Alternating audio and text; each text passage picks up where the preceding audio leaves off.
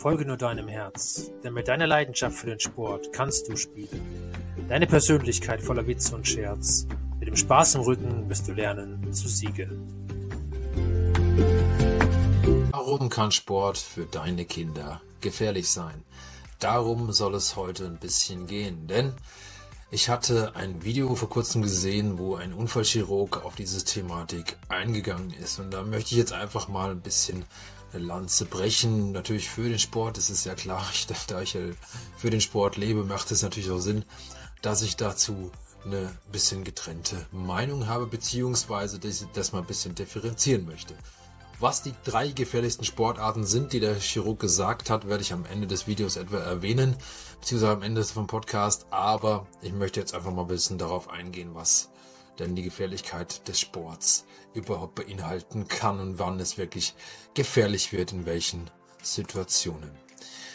Nun, das, es gibt ein ganz großes, ganz großes Thema ist natürlich die Überlastungsschäden. Ja, das heißt immer dann, wenn ich zu viel übertrainiere, ist es egal, ob das ein Erwachsener oder ein Kind ist, dann habe ich natürlich irgendwann auch ein Problem, dass ich dadurch verletzungsanfälliger werden kann, dass ich dadurch einfach eine Überlastung in meinem Körper habe und dadurch natürlich einfach Fehlstellungen, Knochen, Gelenke zu viel belaste und die dann natürlich einfach zu Fehlstellungen führen und im schlimmsten Fall sogar zu Krankheiten wie Arthrose und das schon im Kindesalter führen können. Das will man natürlich vermeiden. Deswegen ist natürlich die Trainingssteuerung schon ein ganz, ganz wichtiges Instrument, über das wir auch mal sprechen dürfen.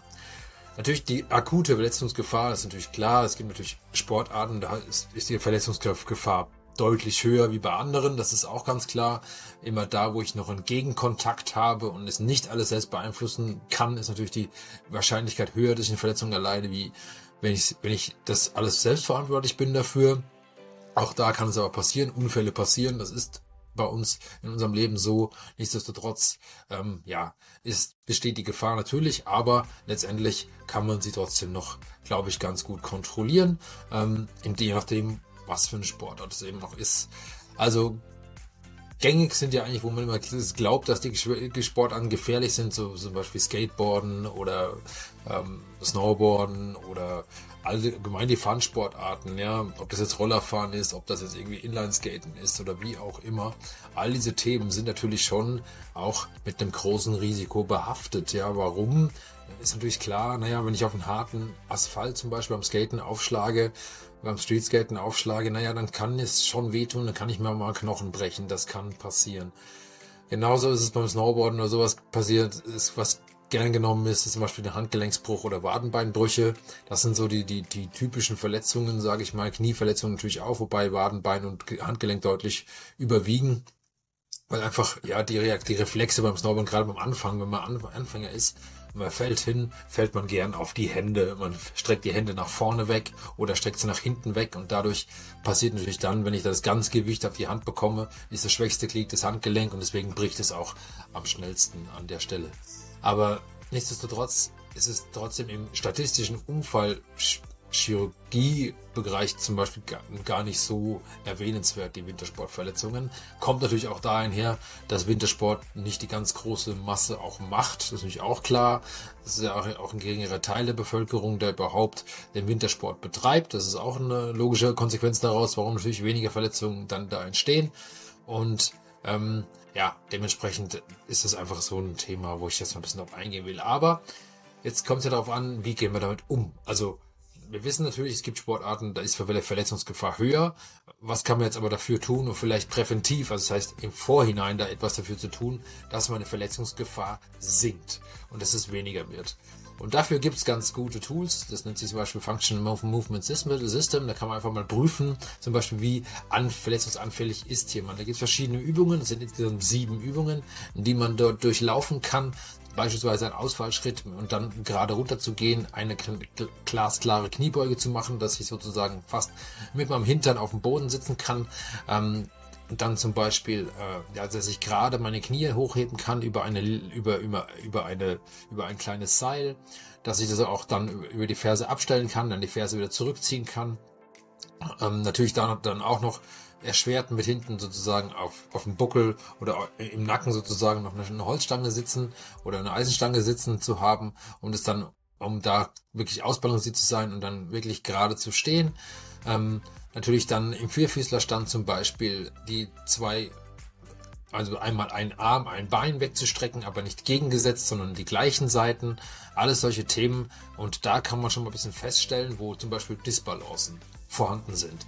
Disbalancen bedeutet immer dann, wenn ich irgendwelche Funktionen in meinem Körper nicht gleichmäßig ausführen kann.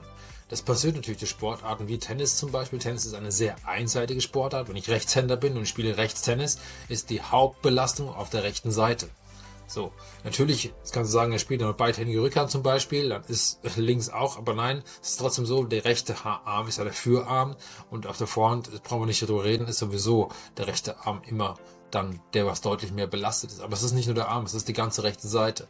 Weil ich drehe mich über die rechte Seite, bei einer Vorhand zum Beispiel, ich, ich gehe ich gehe durch den Ball durch über die rechte Seite und so weiter. Und genauso ist es auch bei der Rückhand. Auch da ist der rechte Fuß dann vorne, um dass ich zum Beispiel durch den Ball durchschwingen kann und so weiter. Also das, das würde es aber zu weit führen, um hier die, auf die technischen Sachen im Tennis einzugehen. Nur das Thema ist, es ist einfach so, dass die, die, die rechte Seite, wenn du Rechtshänder bist, deutlich mehr belastet ist wie die linke. So, dadurch, dass es dann mehr belastet ist, ist logischerweise, dass links eine Disbalance entsteht. Das heißt, ich würde zum Beispiel links ein bisschen weniger Muskulatur im Arm haben. Da fängt schon mal an. Meine Schulter wird anders belastet sein auf der rechten Seite wie auf der linken Seite. Auf der linken Seite wird sie beweglicher bleiben wie auf der rechten Seite. Warum? Weil ich rechts natürlich dann irgendwann auch blockiere, weil ich natürlich durch die Schlagkraft und die Schlagwucht, die zum Beispiel dann in den Schläger eintritt durch den Ball, ich einfach da eine höhere Belastung auf der Schulter habe. Dadurch gibt es Verspannungen, dadurch ähm, machen Szenen zu, dadurch machen Faszien zu und dadurch bin ich natürlich dann irgendwann da auch auf der, auf der Seite weniger flexibel. Das heißt also, wir müssen dann, wenn wir sowas wissen, dagegen arbeiten und sozusagen dann dort ähm, ja, Übungen machen, dass wir zum Beispiel mit Mobil Mobility-Übungen das Ganze reduzieren können, um somit dann wieder eine Balance im Körper herzustellen. Also das ist, das ist so der Punkt, auf den ich eingehen will. Es ist, beim Fußball trifft es dann wieder andere Geschichten, beim beim Snowboard gibt es auch andere Geschichten. Da ist zum Beispiel so, da stehen wir ja oft mit einem Bein vorne, das heißt rechts oder links, das heißt eine Goofy oder Regular. Wenn wir Regular stehen, also wie bei mir das der Fall ist zum Beispiel, dann stehen wir links vorne, dann habe ich nicht die Hauptbelastung auf dem linken Bein, das heißt meine ganze linke Seite wird, wird belastet, die rechte eher weniger. So. Und da ist halt auch so, weil wenn ich den ganzen Tag sozusagen vier bis acht Stunden jetzt auf dem linken Bein vorne stehe, im Prinzip natürlich bewege ich mich noch ein bisschen nach vor, ein bisschen nach hinten beim Einleiten der Kurve, beim Ausleiten der Kurve und so weiter. Aber im Großen und Ganzen bin ich trotzdem relativ fixiert auf das, auf die linke Seite, um dann dort sozusagen, ja, auch wieder Disbalance, Disbalance dann rechts zu bekommen, weil ich dann links mehr belaste, das linke Bein mehr belaste, wie das rechte und so weiter. Also, ihr seht schon, jede, jede Haltung hat auch immer gleichzeitig eine Auswirkung auf die Balance in unserem Körper. Und wir können jetzt weiterspielen. Also wir können das Ganze, gehen wir mal in den Alltag rein. Wir gehen in den Alltag rein und sagen, du fährst Auto. So, wenn du Auto fährst zum Beispiel, hast du beispielsweise den linken Arm oben auf dem, auf der, auf der, auf dem Fensterholm liegen. Oder du hast in der Mittelkonsole eine, eine Ablage für deinen Arm und legst es rechts ab. Du lenkst nur links und rechts hängst, hängst du dann sozusagen auf der Schulter drauf. So, dann hast du die Belastung auf der Schulter, die rechte Schulter blockiert immer mehr. Warum? Weil, sie, weil, sie, weil sich hier oben Verspannungen bilden, weil ich eben auf der rechten Seite, zum Beispiel, wenn ich eine Stunde oder so Auto fahre, nur auf der rechten Seite hänge und links den, den, das Lenkrad in der Hand halte. So, also das sind alles so Dinge, wie, oder auch wie laufen wir, ja, laufen wir gerade, haben wir O-Beine, haben wir X-Beine, haben wir was weiß ich was, ähm, und so weiter. Alles Themen, die darauf abzielen können, ob du eher verletzungsanfällig bist oder nicht. Und wenn du verletzungsanfällig bist, hat es, hat es meistens damit zu tun, dass du durchaus Disbalancen hast, zum einen. Zum anderen aber auch oft so, gerade im Leistungssport ist es so, dass man oft zu früh mit der großen Belastung wieder anfängt. Und das ist natürlich dann immer kontraproduktiv. Der Körper wird, wird sich dabei rächen und du wirst eher schneller wieder verletzt sein, wie du das gewohnt bist von dir. So, und das sind so diese Themen, auf die ich einfach ein bisschen eingehen wollte, denn äh, es ist aktuell wirklich sehr, sehr aktuell äh, mit dem Thema. Ich hatte da einen Unfallchirurgen, der eben die drei gefährlichsten Sportarten sozusagen äh, tituliert hat, gerade für Kinder. Und äh, auf die werde ich jetzt auch mal kurz eingehen. Es als allererstes hat er genannt das Thema Fußball. Fußball warum? Weil auch da eben es meistens so ist, dass es Zweikämpfe gibt, Zweikämpfe entstehen und dann auch zum Beispiel geräten wird und so weiter. Und da dann natürlich auch Brüche entstehen können, kaputte Knie, äh, Kreuzbandrisse und so weiter. Also, und er sagte, es ist ganz klar so, dass das ähm, tatsächlich mit einer der gefährlichsten Sportarten ist, auch für Kinder, wo die meisten Verletzungen entstehen. Das zweite Thema war Reiten. Reiten hat mich gewundert, ehrlicherweise, aber dann, wenn man mal genauer drüber nachdenkt, ist es ja schon so, dass Reiten natürlich auch das, weil du hast eine relativ hohe Fallhöhe, gerade für kleine Kinder, wenn die auf so einem 2 Meter Pferd sitzen zum Beispiel und von dann dort runterfallen, dann hast du wahrscheinlich die Wahrscheinlichkeit, dass dann was gebrochen ist, ist ziemlich hoch. Deswegen, also Reiten ist auch eine mit der gefährlichsten Sportarten für Kinder. Und jetzt kommt die dritte, die es mir wirklich überrascht hat, und das ist ähm, das Thema Trampolinspringen. Was er aber dazu sagte, ist, dass Trampolinspringen, er meinte nicht das Thema Trampolinspringen im in der Turnhalle, wo ich praktisch beim Turnen unter Aufsicht mit, mit Trainern und so weiter arbeite und mit Matten außenrum.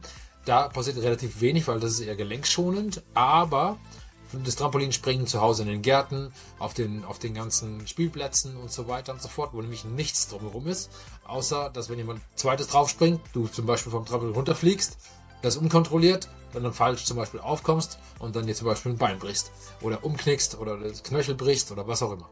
Also genau das sind die Themen, die er angesprochen hat und das, was das, was das da wirklich sehr gefährlich ist, gerade auch für kleinere Kinder, weil die natürlich auch weniger noch dazu in der Lage sind, irgendwelche Dinge auszugleichen.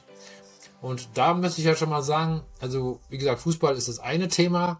Ähm, ich würde nicht sagen, Fußball ist schlecht oder sowas, ähm, aber letztendlich muss jedes Elternteil für sich selbst entscheiden, ob ähm, ihm das Kind eben das wert ist, dass man Fußball spielt.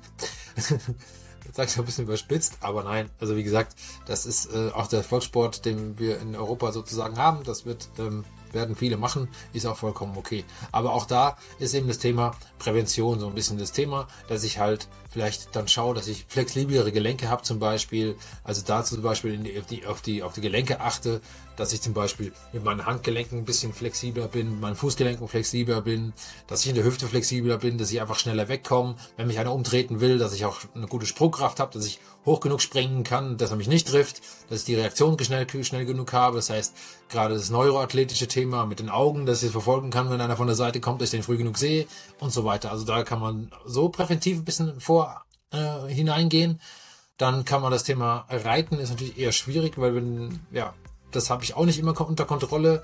Ähm, gerade am Anfang, wenn ich das lerne, mit dem Pferd umzugehen und so weiter, dass ich das Pferd unter Kontrolle habe. Ne? Pferd hat auch einen eigenen Charakter und wenn ich dann runterfliege, naja, dann fliege ich halt runter, dann kann es auch mal wehtun. So, und das nächste, das Trampolinspringen, das kann man ja wirklich sozusagen umgehen, dass man sagt, okay, man versucht wirklich das Trampolinspringen in dafür vorgesehenen Hallen zu machen zum Beispiel oder eben das Ganze auch dann so zu Hause aufzubauen, dass ich wirklich auch dann drumherum genug Matten habe, dass dass dem Ganzen nicht so viel passieren kann und nicht einfach diese komischen Trampolins da aufstellen, die halt so in den Gärten typischerweise rumstehen. Ähm, das ist ein Thema, das kann man natürlich auch in die Erde einlassen. Ja, dann kann man drumherum zwei, drei Matten legen und dann ist das Ganze schon deutlich weniger gefährlich rein von der Sprunggeschichte. Natürlich aber auch da äh, ist das Thema Gelenke ein großes Thema. Ja, denn wenn ich eine Sprungkraft habe und springe aus den Fußgelenken raus, ist es natürlich sinnvoll. Ich habe flexible Gelenke. Auch da kann ich natürlich präventiv was tun, auch schon für Kinder. Es geht nicht nur für Erwachsene, deswegen ganz klar hier nochmal zu sagen, es geht auch um die Kipp wo ich da wirklich Mobility-Geschichten Mobility machen kann zum Beispiel so, mich so ein bisschen zu bewegen wie ein Tier, zum Beispiel am Boden, ja, zum Krabbeln zum Beispiel, beim Krabbeln halt nicht mehr auf den, auf allen Vieren wirklich, sondern halt auf allen Vieren schon, aber halt auf der Füße unten und so weiter. Ich kann da ein bisschen was mit meinen Fußgelenken machen, kann die, kann die flexibler halten, kann es zur Seite fallen lassen, kann mich bewegen wie so eine Schlange, wie so ein Krokodil oder so und so weiter. Also es gibt verschiedene Tools, die ich da einbauen kann, um sozusagen dem Ganzen ein bisschen entgegenzuwirken. Aber äh, das ist nur am Rande nochmal so ein Thema, was ich jetzt hier erwähnen wollte. Ja, ähm, das waren die drei gefährlichsten Sportarten tatsächlich, die der Unfallchirurg genannt hat, auch aus der unfallchirurgischen Statistik her tatsächlich die größten Unfallverletzungen mit sich führen. Deswegen fand ich ganz spannend diese, diese Analyse. Und ähm, ich hatte ähnlich, ehrlicherweise gedacht, irgendwie Skateboarden steht damit ziemlich weit oben oder irgendwie so, so Fun-Sportarten.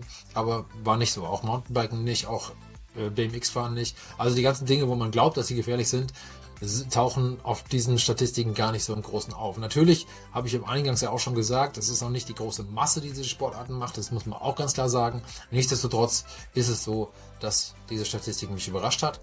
Und da bin ich gespannt auf eure Kommentare, ob ihr auch mir da beipflichten könnt. Und ansonsten würde ich euch sagen, das war heute wieder die Show.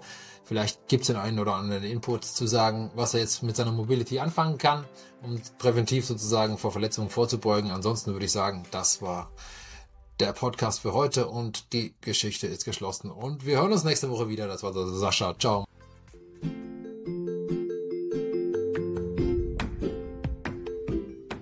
Spüre deine Leidenschaft. Lass dich ankommen im Hier und Jetzt. Fühle deine Sportbereitschaft, bis du dich hingibst dem Spiel und Spaß bis zuletzt.